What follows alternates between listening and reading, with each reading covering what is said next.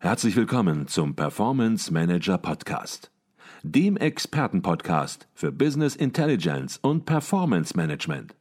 Inspirationen, Know-how und Impulse für Controller und CFOs, die noch erfolgreicher sein wollen.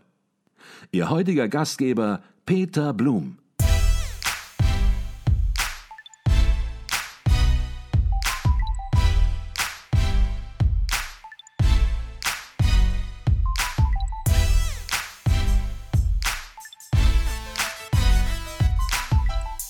Herzlich willkommen im Performance Manager Podcast. Mein Name ist Peter Blum.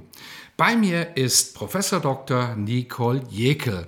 Neben ihrer Lehrtätigkeit als Professorin für Controlling an der Beuth Hochschule für Technik in Berlin ist sie Autorin für das Controller Magazin, der auflagenstärksten Fachzeitschrift für Controller im deutschsprachigen Raum und das offizielle Organ des Internationalen Controllervereins, kurz ICV. Und in ihrer regelmäßigen Kolumne mit dem Titel Controlling Rockt konzentriert sich Nicole Jekel in der ersten Ausgabe des Jahres 2021 auf das wichtige Thema der Umsatzplanung. Unser Podcast begleitet die Kolumne nun schon im zweiten Jahr. Doch zunächst einmal herzlich willkommen im Performance Manager Podcast Professor Dr. Nicole Jekel. Ja, vielen lieben Dank. Nicole, ich möchte gerne aus deiner Kolumne zitieren. Und Du schreibst voll ausgestattet mit den allerbesten digitalen Tools und damit spielst du natürlich auf das Jahr 2020 an, wo wir in der Kolumne ganz viel über digitale Tools lesen konnten und auch im Podcast drüber gesprochen haben. Also, ich fange noch mal an. Voll ausgestattet mit den allerbesten digitalen Tools geht es nun mit WLAN und ELAN in das neue Jahr. Doch wie sieht mein guter Umsatzplan aus oder heißt dieser in digitalen Zeiten PLAN? Und mit diesem Einstieg in die aktuelle Kolumne, da beweist du ja wieder einmal, dass man wichtige Themen auch mit einem Augenzwinkern angehen kann. Und ich denke, das ist auch der Tenor, mit dem wir 2021, mit dem du 2021 den Geist der Kolumne fortsetzen möchtest. Ja, also ich freue mich wieder dabei zu sein und äh, genauso ist es ja gedacht. Mit Augenzwinkern in die Zukunft gehen, allerdings ähm, gute relevante, prägnante Dinge tun. Mhm. Das ist richtig. Und das macht unseren Podcast natürlich auch besonders und hebt ihn unter den sonst üblichen Mainstream-Podcasts, sag ich mal so ein bisschen provokant, auch deutlich hervor. Und er kommt auch eben sehr, sehr gut an in der Controllerschaft. Jetzt lautet der Titel deiner Kolumne in der neuesten Ausgabe des Controller-Magazins ja Controlling vorwärts. Von wegen immer nur Rückspiegel. Was ist dir in dieser Ausgabe besonders wichtig? Ja, häufig werden wir Erbsenzähler ja immer so genannt, dass wir immer nur die Erbsen rückblickend zählen und nie nach vorne schauen. Und ich habe für 2021 gedacht, so zurück jetzt genug mit diesem Erbsenzählen und jetzt schauen wir mal nach vorne. Und Controlling kann natürlich vorwärtsgerichtet eine Menge bewirken. Okay, und wenn wir über Controlling vorwärts denken, nachdenken, dann sind wir natürlich schnell beim Thema Planung, beim Thema Forecasting. Ja, welchen Stellenwert hat für dich die Planung im Controlling?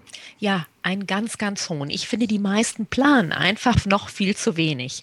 Also ich liebe die Pläne und ich liebe konkrete Umsatzpläne. Und man ist dann meistens überrascht, wenn dann die Realität einen eingeholt hat, wie genial es ist und wie man sich vielleicht sogar auch selbst übertroffen hat. Mhm. Jetzt ist Umsatzplanung oder überhaupt Planung allgemein mhm. natürlich das Tagesgeschäft von mhm. Controllern. Und es werden Methoden angewandt, es werden Modelle genutzt. Vielleicht kannst du so ein bisschen zunächst mal auf die aktuelle Controlling-Praxis eingehen, bevor wir dann zu deinem Vorschlag, zu deiner Idee kommen und diese Idee dann wirklich auch ein bisschen detaillierter besprechen. Wie wird in der Controlling-Praxis, mit welchen Methoden, mit welchen Modellen wird traditionell gearbeitet? Ja, also meist ich meine, wenn ich so in die Praxis gehe, dann frage ich das natürlich immer, und wie plant ihr so eure Zahlen? ich bin ja auch Praxissemesterbeauftragte in Berlin und ähm, fahre viel rum. Und ähm, ja, also die meisten trauen sich das dann gar nicht zu sagen, aber die sagen, ja, wir nehmen dann halt den Plan vom letzten Jahr und sagen, ich sage jetzt mal plus drei Prozent oder plus fünf Prozent. Aber pst, pst, pst, bitte sag's niemandem weiter, so machen wir das einfach. Genau, und, und ich glaube, das ist auch sehr realitätsnah, dass das tatsächlich so die meisten machen machen. Mhm. Ich glaube, du hast absolut recht. Vielfach wird das so gemacht und es wird vielleicht nicht an die große Glocke gehängt, aber der Plan wird aus der Vergangenheit entwickelt. Und wie man es auch anders machen kann und welche Ideen man reinbringen kann, das ist zentrales Thema der Kolumne. Du führst den Begriff des Vertriebstrichtes ein. Vielleicht kannst du einfach mal direkt in die Vorteile gehen. Natürlich wirst du den Vertriebstrichter auch ein bisschen beschreiben müssen, aber was sind die Vorteile des Vertriebstrichters bei der Umsatzplanung? Also beim Vertriebstrichter kann ich mir im Vorfeld überlegen, was soll denn als Umsatz rauskommen, beispielsweise in drei Monaten. Und dann rechne ich quasi rückwärts, was muss ich da heute in meinen Vertriebstrichter reinwerfen, damit in drei Monaten das rauskommt. Mhm. Das heißt also, es ist schon rückwärts gerichtet, aber eigentlich auch, aber eigentlich vorwärts gerichtet. Aber ähm, und, und wenn ich meine Zahlen gut kenne und ich, ich weiß, wie erfolgreich ich bin, kann ich genau sagen, wenn ich heute, ich sag mal, zehn Ideen habe, wie viel da, wie viel Umsatz daraus wird. Also wenn ich da meine verlässlichen Zahlen sammle. Mhm. Genau. Jetzt hast du zehn Ideen angesprochen mhm. und du hast Umsatz, Auftrag angesprochen mhm. und dazwischen liegt natürlich ein Weg. Da liegen verschiedene Stufen des Vertriebstrichters. Wenn aus zehn Ideen zehnmal Umsatz würde, dann mhm. wäre die Welt natürlich mehr als in Ordnung. Die Realität ist aber anders. Vielleicht beschreibst du ein bisschen die sieben Stufen des Vertriebstrichters. Genau. Also es gibt wirklich Unternehmen, die sagen, wir haben keinen Vertriebstrichter, Nicole, wir haben eine Vertriebspipe, also so ein, ein Schorn Schornstein oder so eine Zigarre oder wie immer man das nennt. Das heißt, wir haben zehn Ideen und da kommen natürlich zehn Einheiten Umsatz raus. Aber das ist ganz, ganz selten. Aber manche, es gibt Branchen, die haben das. Das muss ich auch ehrlich sagen. Und da sage ich mal, okay, dann braucht er ja eigentlich gar nicht viel machen. Es läuft. Aber bei anderen ist es nicht so toll. Und die haben, ich habe jetzt in dem Artikel gesagt, 300 Ideen und dann kommen 100 Umsatz raus. Also vielleicht mhm. nehmen wir genau die Zahlen aus dem Artikel. Man sammelt seine guten Ideen und das sind zum Beispiel 300. Und dann bis zum Umsatz, sagen wir mal, wenn das jetzt drei Monate dauert, verliert man leider immer mehr. Also so ist ja die Realität. Dann springen ein paar Ideen ab und dann in der Akquise sind da nur noch 270 von den 300, ne? also 10 Prozent hat man verloren. Mhm. Und dann kommt zum unverhandelten Angebot, da springen wieder welche ab, die sagen, nee, jetzt noch nicht, ich überlege noch mal, wie das Leben halt so ist. Und dann auf der Auswahlliste sind da nur noch 200 von den 300 und besprechen wollen es nur 150. Einen informellen Auftrag erteilen 130. Bis es zum Auftrag kommen, sind es nur noch 100 und am Ende hat man diese 100 Einheiten Umsatz. Mhm. Und wenn ich diese Quote weiß, ähm, dann weiß ich von 300 Ideen, äh, kriege ich 100 Aufträge, also ein Drittel ist dann meine Erfolgsquote. Und dann, wenn ich solche verlässlichen Werte habe, dann weiß ich immer, wie viele Ideen ich brauche, damit in drei Monaten so und so viel Umsatz rauskommt. Ne? Mhm. Mhm. Eigentlich ziemlich einfach, liegt auf der Eben. Hand, aber mhm. es geht ja nicht nur darum, es zu wissen, sondern man muss natürlich auch es umsetzen und ins Handeln kommen. Und da fängt es natürlich schon an, erstmal 300 Ideen zu haben, wenn nicht sogar mehr, aber die sind erforderlich und umso erforderlicher, wenn man genau weiß, mit welcher Auftragswahrscheinlichkeit man zu rechnen hat, wie viele Ideen sozusagen abhanden kommen und zu keinem Auftrag führen. Was ich ganz spannend finde, in dem Vertriebstrichter. Da gewichtest du natürlich die möglichen Umsätze, du nennst das den Sales Pipe Wert mit der Auftragswahrscheinlichkeit. Und natürlich, je weiter es von der Realität weg ist, solange es nur eine Idee ist, desto unwahrscheinlicher ist, dass da wirklich auch ein Umsatzwert rauskommt. Aber du führst einen ganz spannenden Begriff ein. Und den habe ich auch in diesem Zusammenhang zum allerersten Mal gehört erst. Und das ist der Umsatzhärtegrad. Den finde ich spannend. Und vielleicht kannst du ein bisschen was erläutern, was du damit meinst und was der Hintergedanke ist. Also so Härtegrade. Ähm, ich, ich war ja mal lange Zeit bei Siemens, also 20 Jahre sogar, also bei Nixdorf Siemens, Nixdorf Siemens. Und wir haben tatsächlich das damals Härtegrade genannt. Das sind so Projektmeilensteine oder so Stufen ähm, oder so, ja, wie kann man das noch nennen? So, ja, eigentlich eine Stufe, die erreicht wurde. Und ähm, man sieht hier in dieser Tabelle auch, wenn man den Artikel dann doch liest oder sich herunterlädt, ähm, dass es hier fünf Härtegrade oder oder fünf Stufen gibt. Und die werden aber unterschiedlich gewichtet. Also es ist eigentlich mehr so eine Zusammenfassung. Man sagt dann, Mensch, wie viel, ähm, wie sieht denn unser Härtegrad 1 aus? Also das wären jetzt unsere Ideen.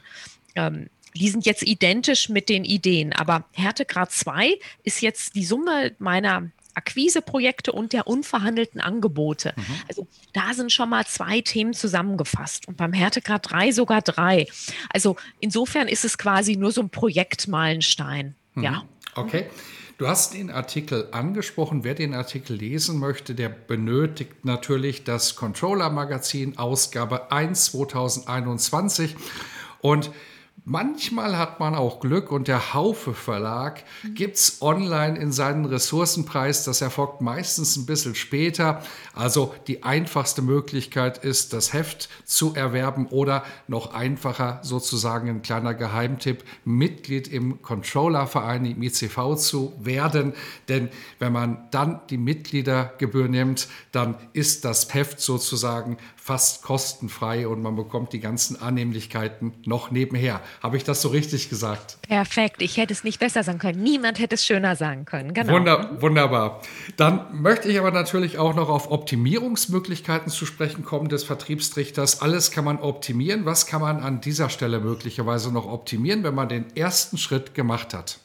Ja, also viele sagen dann, Mensch, das ist mir nicht genug Umsatz in drei Monaten. Und was sage ich dann immer? Ja, dann schmeiß doch oben einfach mehr rein. Ne? So, also mehr in den Trichter. Nicht 300 Ideen, sondern 450 Ideen. Aber lieber Peter, du sagtest gerade, so viele Ideen muss man ja erstmal haben. Mhm. Genau. Das heißt also Kundenideen. Ne? Wen, wen kontaktiere ich oder was immer das da für Ideen oben sind. Das ist eine Idee.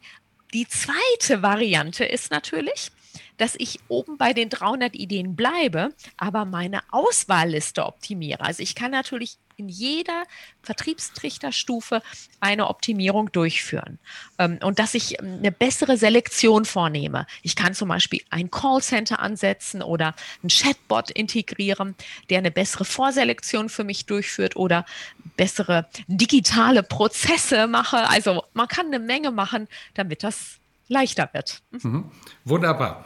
Anfangen heißt die Devise, zu wissen ist nur das eine, umsetzen das andere. Umsetzung ist auch im Controlling natürlich die erste Tugend. Und mit der Vertriebstrichtermethode, da hast du aufgezeigt, liebe Nicole, wie man im Controlling Umsätze proaktiv, also im Vorhinein planen kann. Und dafür herzlichen Dank und auch herzlichen Dank für deine Erläuterungen hier im Podcast. Ja, gern, danke.